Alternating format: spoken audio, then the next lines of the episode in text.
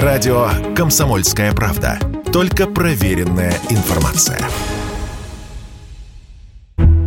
Конец октября-ноябрь – традиционно время закрывать дачный сезон. Это для садоводов, а для дачных воришек – время собирать свой, незаконный урожай. Страховые компании уже сейчас предупреждают, на фоне экономической нестабильности число краж в этом году может вырасти. Сбудется или нет, покажет время. Но в последние годы дачного воровства стало значительно меньше, сказал радио «Комсомольская правда» Андрей Туманов, руководитель общественной организации «Садоводы России». По его словам, в 90-е было хуже чесом шли, воровали по участкам, и когда приезжаешь по весне, редкая дача была не вскрытая. Даже иногда делали так, если воровать там не особо, было что на даче, не, не закрывали просто двери на замок, потому что, ну, сломают дверь, окна выбьют, а так зашли, посмотрели, ничего нету, дальше пошли. В принципе, брали продукты, вот из погреба могли вытащить и картошку, и соленья. Не брали только водку, если что, потому что водку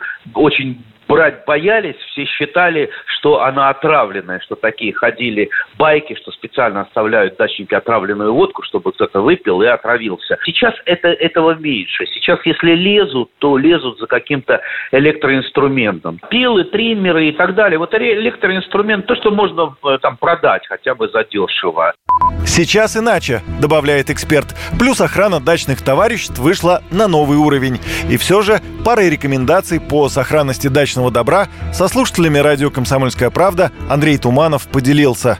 Нельзя оставлять на даче ничего ценного. Это, я думаю, все знают. Телевизор современный, его можно увезти домой. Если не увозить домой, то хотя бы спрятать. На даче всегда много каких-то помещений, мест, где можно спрятать даже довольно крупные вещи. То есть где-то на мансарде такие карманы, куда никто не полезет, если ты не знаешь. Вот я, например, осенью какие-то особо ценные вещи, вот там, да, пилы, триммеры, я туда запрятываю и прекрасно все там перезимовывает. Ну и, конечно, надо помнить о том, что не сравнится по защите дачи ничего с обычным сторожем. Это уже ну, практически на 99% к вам никто не полезет.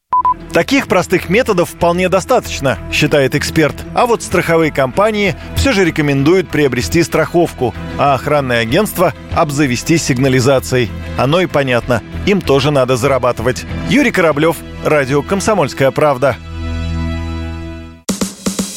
Радио «Комсомольская правда». Никаких фейков, только правда.